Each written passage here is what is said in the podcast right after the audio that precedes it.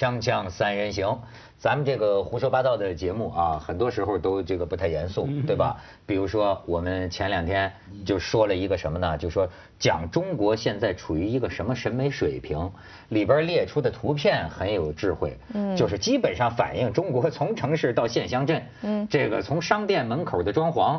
到这个主题晚会，到民间种种的这个活动，到到打扮，对吧？就反映这个咱们的一个审美现状处于一个什么程度？他们有这种外国人，就是比较损的那种外国人啊，他们会开玩笑说中国人的眼睛吧，说里边啊，说这个对色差呀。生来就不那么敏感，他们就会这样说。哎，我那个时候我就是非常这个要 defending 我们中国人啊，我就说其实不是这样。实际上，但是呢，你说到底，那为什么呢？就比如说这些什么城市灯光、灯光工程，对吧？花很多钱，那灯光那个配出来颜色就是切，对吧？然后很多时候就确实，那最后归根到底，我告诉他们，其实呢还是不够用心。哦，我我我感觉是这个样子。你讲的这个东西其实挺有意思，这个就说这个结论不对。但是我觉得很有意思，你比如说我是个中国人啊，我就是个色弱，就是而且呢，真的吗？不，而且你知道吗？对色彩的感觉，我也是发现，这个法国人啊，就比如说一个一个法国画家，哪怕是民间的这种小画家哈，你看这个他这个色彩，嗯，他对色彩的感觉，咱不能说是什么种的原因，但是也可能是水素养的原因。我就是觉得法国人弄点什么颜色呀，比我们那个色彩搭配啊。就是显得他们对色彩更敏感。我我跟你说，这个跟中国画也有关系。你看中国人呐，以水墨为为贵，对吧？叫墨分五彩。就过去孔子讲叫素以为炫兮啊，就认为中国人重视这个素。黑白两色，这种东西是最基础的、最基本的。对，所以我不知道，你看西方画就重色彩，是，对不对？就假如假如看中国民间艺术哈，坦白讲也有很不错的东西了，有自己的美学美学观在里面哈，色彩就算是大红大绿，嗯，也是漂亮的。是啊，像张爱玲以前找了很多中国民间的画、民间的衣服布料哈，很漂亮。我觉得小田刚说呃不够用心是一个，另外还有两个不。第一个是，第二个是不敢用心。你怎么敢呢？你稍微大胆一点，就是说你奇风异呃异服，像张爱玲以前穿的很很大胆的，你到今天回看，好多文章啊、报纸啊都骂她的，穿的古灵精怪。妖姬什么什么哈嘛，OK，所以不敢用心，像香港嘛，啊不是香港，现当代哈，呃很多的那个社会压力、舆论，甚至有些禁区法律的什么各种的禁区，还有一个不是什么呢？不需用心，你根本不需要了，你随便那个灯光随便弄。反正他钱就砸下来了，你就分得到。所以那那次节目之后呢，听说有些这个设计师的圈子还说我们外行，就是说这个中国不是不是设计师没有水平，这问题是我们设计了他得用啊，或者我们设计师收了钱。对吧？那帮恶俗的什么土豪啊，还是领导啊，他们就要这样啊。那我我收钱的我怎么办呢？这不是我这个中国设计师水平低等等。当然我说的不是这个意思，咱就说远了。我说的是我们引用的这个帖子作为我们话题的这个帖子，人家是有作者的，但是我们没有讲人家这个作者。哦所以我认为这个就是应该给人家张扬一下。他这个帖子最早是发在这个知乎这个。网网上这个人的网名呢叫肥肥猫还是加菲猫？肥肥猫，就是这个肥肥猫老师呢，就是跟我们打个电话，还挺当回事儿，就说你看你们这样都都都能当话题了，你们也没说是我写的，就说我也没有别的要求，你就说一说是我写的，对对对，所以咱们给这个肥肥猫道个歉啊，肥肥猫。都是你写的，他写什么？我我没有注意到。就刚才那帖子。哦，你说刚才那个，我对对对对。所以还希望更多的这个朋友啊，把自己的创作，这个贡献给我们啊。嗯。好，这是一件事儿。再一件事儿呢，就是最近这个香港，哎，香港，我觉得是这个谁高兴谁不高兴啊？就是清明节呀、复活节呀，这个假期明显录得来自内地的游客。明显下降，嗯，香港旅游业哀鸿遍野，就是在这儿哭哭天抹泪，就说都是这帮反水客的。而梁振英也把这个归咎于重要原因，就是前一阵儿这个反水客，嗯，他认为导致了内地游客数量的这个下降。嗯，对，高兴不高兴真的很难说。你是香港人，你代表一下。不是，因为我们先看数字嘛哈，来自大陆的游客是降了，可是来自外国的游客是提高了。当然，来那个中间的关系还 要互相间是你死我活的关系是吧？还还还还要有待研究。可是说很奇怪，刚好那一段时间哈，外面来的游客是多了，所以你从经济学来看呢，到底是不是真的会短期呃会会会对香港经济很有影响呢？很难说。就算有影响，对什么行业有影响呢？你没有奶粉店，没有金店卖金的金铺什么什么哈，会有其他行业啊。像最近连续好多这种新闻啊，说本来开药房的，本来本来开金店的，花好高的租金啊，租那个店铺不租了，关门。嗯。啊，那不租之后，那个租金会减啊，会减一些我们期待中的小店。啊，奇奇怪怪的本土的店可能会出现，或者说百花齐放哈。有人是这样看，是说因为这样事情才刚开始嘛哈。从经济学、商业的计算来看，还要长等至少一年时间，甚至两年时间才看得出来那个效果在哪里。你你知道，就是说，当然我不懂政治哈，我也没没没没没没资格参政，但是我就觉得啊，就是前一段时间出这些事情的时候啊。这个我还是欣赏政府，还是基本上在政策调整方面呢，好像还是比较稳了一些。因为那个时候我听到一个消息，我就觉得什么呢？就是说，传说就是你香港既然这样啊，就压缩那个名额，或者就是让内地的游客到香港来更不方便。就是现有的签证是特别方便，那么是不是要退回到更不方便？甚至我觉得有些人已经表示了这种意见。但是我当时就有一个感觉，我觉得这个往回退啊。不是一个最善巧的办法，就是，就是你看，而且有时候事缓则圆，你发现没有？一个东西啊，你别慌，它有的时候潮起潮落，对，一闹出一些事，它有另外一些因素啊，可能就使得人流自然会减少。那样的话呢，你也就犯不着说在政策上减少了往来的自由，对不对？就是我觉得这个还是，哎，小田，你对这事儿怎么看？嗯，这从几个方面来看，我觉得一个呢，就是从香港这边，当然我也有注意到啊，像这个清明节、复活节，就很明显，这大陆来的游客少了很多，尤其是尖沙尖沙咀啊那一带。刚才像马老师讲说，有可能呢，这样反倒可以促进香港本土经济的发展啊，可能呢会呈现一种更健康的态势。但是其实我个人不是那么的乐观。要知道啊，这个香港，比如说在铜锣湾那里地带的一些店铺，它的租金是超过美国纽约的第五大道的。像这样的一种情况，如果真的只是一些本土的这种小作坊的话，能承担得起吗？其实是不太可能的。而且在香港的话，肯定也会关注什么金融啊、股市啊什么的。香港今年的这个 GDP 增长的预期啊，是直接下调了一个百分点。香港本身这个 G 那个 GDP 的增长就是有百分之二点多，现在下调了百分之一点多，是怎么样一个情况？而且香港是一个这个旅游业对香港来说非常的重要，在 GDP 里边是占差不多百分之五啊。是相当大的，少啊，我也没用过，已经很多了，是吗？啊，那香港百分之九十五都靠什么？它本身就是，那香港的什么船运啊、建筑啊，对啊，服务还有其他各个方面，房地产。可是小田有有有人有一个这样的说法哈，GDP 是肥了 GDP，苦了老百姓的生活哈。嗯。因为呢，我们看到哈，很多的卖奶粉、卖金、卖什么的，最后赚去最大的钱是谁呢？还是地产商？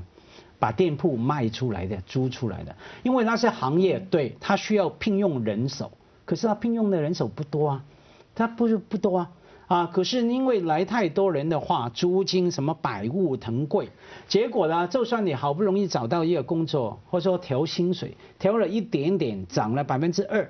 可是整个物价、房价等等的，你的生活的支出高了百分之十五、十八。大家已经说了嘛，大家我们在这里生活说，哎，大概五年前你还能吃到一碗二三十块不错的鱼蛋粉，嗯，现在没有了。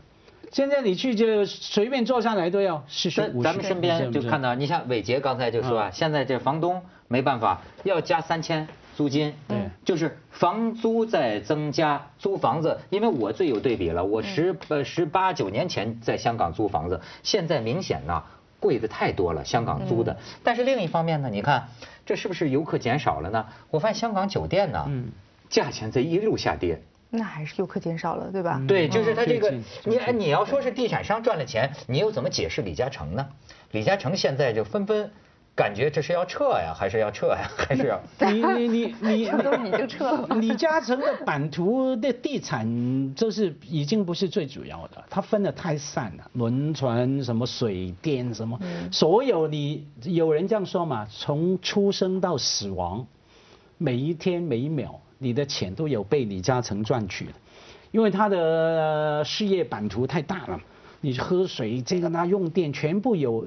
他都赚你的钞票，所以不能把这个跟李嘉诚神李神啊拉拉拉在一起嘛。最主要是那种感觉，因为我现在不是说支持哪一派啊，我是说后续除了看那个经济的发展呢，还有一个情况，有人会担心，因为假如说你看水反水获客，甚至有一些粗暴的不文明的态度出来了啊，很不好，可是有效。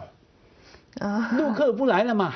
陆客不来，你看很很多。你们是靠打是打打走的吗？不是我们，你不要把我作为代表。我说，我说我们要担心啊，我们要担心啊。我意思是说，我们得这个会有这种现象啊担，心。应该说是香港的耻辱。嗯香港它一直以来自己很骄傲的、引以为傲的就是它的这个法治和文明。但是实际上这些人，他们有这个权利吗？我想在那个地方去执法。小天，每个人都同意。我刚是说，被访问的新居新建的居民也同意，什么香港的耻辱、破坏香港法治，都知道，都懂，都不好。OK，等于我们知道杀人、强暴、偷东西是不好。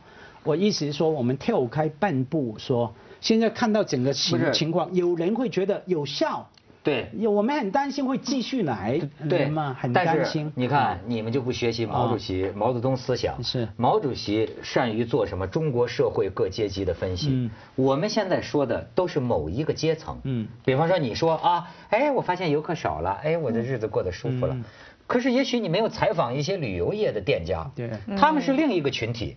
那么也就是说，在这，所以说为政之难呐。对你是在社会各个阶层之间，他满意了，他不满意了。对你这个旅游旅游收入直线下滑，呃，某些居民高兴了，是那么这个这这是什么关系？谁重没错？这个永远搞不清楚嗯。锵锵三人行，广告之后见。就是从其实从个人自私的角度，自私的角度来讲，嗯，那我也高兴啊，少点游客一个城市。比如说我这几天在香港，我就觉得哎，挺有意思。这就跟像我们在台北一样，台台湾放呃内地游客来，它是有这个限额的，是吧？你看你能享受台北的那种幽静啊，那种那种寂寥，那种等等的凄清，甚至种种的感觉，实际有赖于他人还不是特别多。所以这是一种自私的想法，你还没考虑到人家这个地方经济也得求发展呢，对吧？就是这个不说啊，我就是说内地游客说不来香港了，去哪儿了？哎，咱们可以看看，去了我们最要反对的一个地方，你看看，这是日本。中国游客，哎，你香港人，你你你你你不用不不不支持我们，我们支持日本去。你瞧，不把他挤爆了不算完，你再看看下边儿，哦，这是另一起儿了哦。这个是蒙古前一阵发生的，呃，一个中国的游客在蒙古被蒙古一个极端组织的人。这个这个欺凌吧，我觉得是让他让让他磕头，所以引起成了外交成了外交事件了嘛，对吧？就是，所以所以你对比是说要去日本，不要去蒙古不是，，因为意大利，意大利罗马，这是罗马的机场。能去吗？对，意大利，你看看，欢迎中国。这东方不亮西方亮哈。对对对对，他们欢迎我们，我们下一帮什么人？哪儿欢迎我们，我们就去哪儿，去哪儿花钱去，你不高兴吗？对吗？就是我，哎，我就想佳慧刚才讲的这例子，这个这个人啊，甭管是有什么样的行为，有个事儿很简单，就是说你香港人要不要去内地？嗯，这个蒙古国这个事情发生了以后，你知道，哎，也是，呃，大部分蒙古人都不支持他们，就是说他们这个这个哎，跟我们都不是一路人，这是少数极端组织，据说成员都不超过一百人，对吧？嗯然后他有一个蒙古的网友就在网上，他就会写，他说，中国人有没有让我们蒙古的游客在万里长城上下跪呢？嗯，没有吗？嗯，对吧？你很简单啊，那就是我有时候想这个事情也是啊，对，香港有香港的问题，但是你这个问题你怎么解决呢？你，你香港人愿意跑到广东去，给广东人踹行李箱吗？那玩意儿你说你这个很简单的一个，就这就是设身处地嘛，换位的思我考啊。们常说好多香港人喜欢去台北嘛，对吧？去台北一定去诚品，诚品书店的。现在假如每个礼拜六有人在诚品书店搞一个行动，光复诚品书店，啊 对不对？把香港人赶走，什么呃呃呃粗暴行为，这样你会你会感受怎么样哈？嗯这个大家也跟像我刚说都明白哈。可是那个那个在香港那个，我有些朋友啊住在深圳啊，香港的朋友住在深圳，他说前一阵子他们也很紧张啊。因为香港这样事情，深圳都看得到嘛哈。然后呢，他们那社区住了一群香港人，也感觉旁边的内地同一个小区的朋友啊，内地朋友平常好好的，那几天脸色都变了。但好像那个呃陆港矛盾就在深圳那上上上演了，所以你觉得发生在香港新界的事情啊，其实影响了所有人的心中仇恨，影响了这样关系。你觉得今天这世界发生了真是前所未有的变化，就是这个互联网啊，不用原子弹了。你看没有，少数人不到百人，他可以影响政局。它可以影响一个社会，就是这个，就是我觉得这是一个很有意思的情况，就是它是它现在少数人的行为啊，你比如就像刚才蒙古这个，就是为什么成了一个外交事件？过去咱们从来没意识到跟蒙古的关系。哎，小田儿采访过蒙古的官员，对不对？对我采访过两次，一个是蒙古的外交部长，一个就是上一次的蒙古的大呼拉尔主席。哦，大呼拉尔，咱们看看这照片，咱们看看大呼拉尔主席是干什么的？就他的这个相当于人大人大主席，嗯，那为什么叫大呼拉尔啊？他们的这个议会就叫大呼拉尔。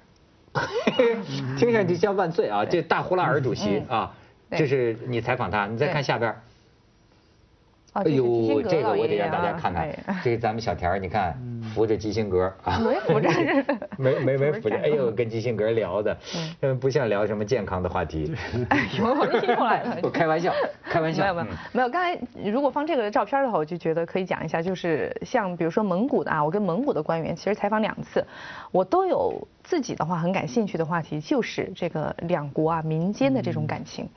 因为你要是看很多一些书、一些历史啊什么的，就会发现啊，中国和蒙古之间呢，真的有太多的这种爱恨情仇。但是呢，又因为看这段历史的这种心态角度不同啊，所以要我的感觉啊，就是两国人啊民间的感情其实是不对等的，是不一样的。嗯，所以说我谁每次对谁深，感情深，所以说我每次都去问这些官员，就是说啊，在蒙古的话，中国的投资的人或者商人有没有受到欢迎？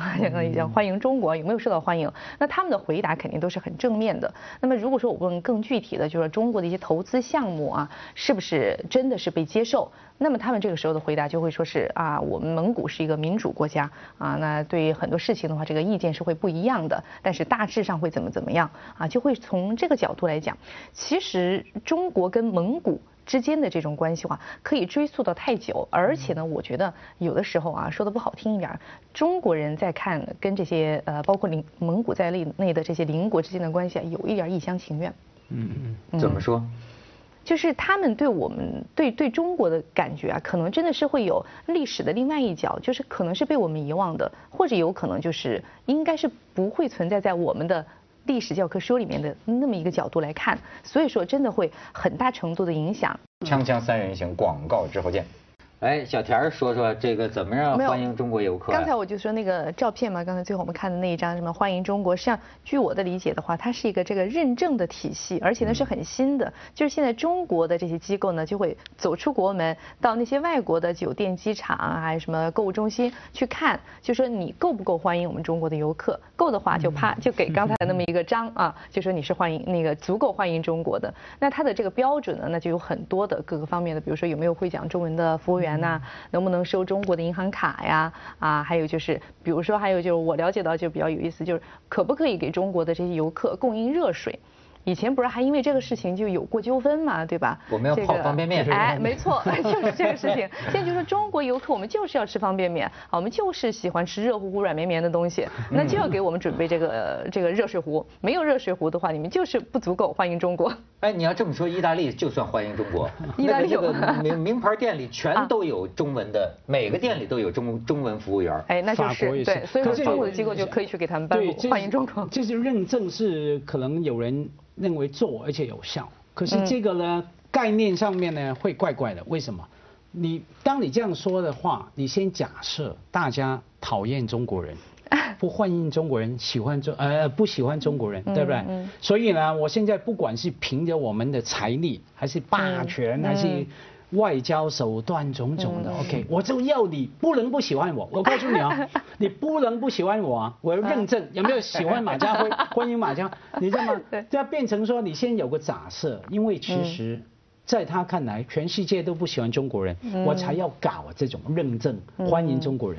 第二个，人家为什么要听你呢？你一定背后有些权利嘛。大家有时候就会不免会联想，你用了什么什么怪怪的权利去压迫 人家。其实就这个事儿说到基本上，我觉得李光耀就是说实话的人。嗯。李光耀过去就是说，呃，还给咱们中国政府建议，就说你们不要叫崛起嘛，对李光耀就是说叫和平发展什么的。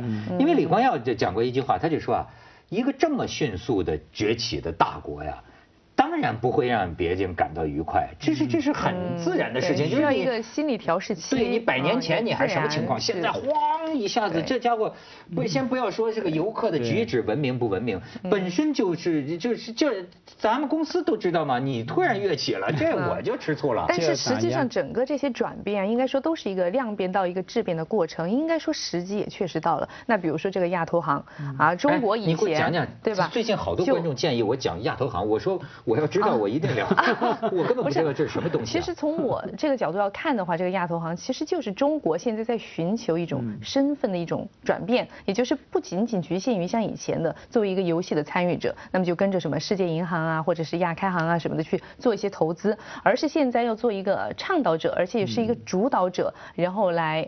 发展这个地区的基础设施建设，那么问题就是说，在亚洲基础设施建设的资金空缺其实很大，而且中国有这样的实力来做这样一个角色，那不是都让中国要有什么大国的担当、大国的责任嘛，对吧？那他是亚投行是跟谁这个对等的？就是他抢了谁的地盘啊？如果他厉害了，他其实要说的，应该说他有自己的这个就是 focus 的，那就是基础设施的建设投资，但是实际上的话呢，他应该是和世界银行还有。亚洲开发银行这样的一些呃银行这样的机构是差不多一样的角色。那就亚投行是咱们说了算。呃，应该是啊，对啊，现在老大就是中国嘛，所以说现在就是说中国这个身份的置换呢，应该说也是一个慢慢的时间积累的一个过程。到了现在，对，理论上它有一个制度了，就是要投票什么理事会。嗯。可是因为倡导，而且最重要的老大嘛，龙头嘛，教父嘛，就是中国嘛，所以你看。连台湾马英九也说一定要啊，在台湾也引起争议嘛，也说哎。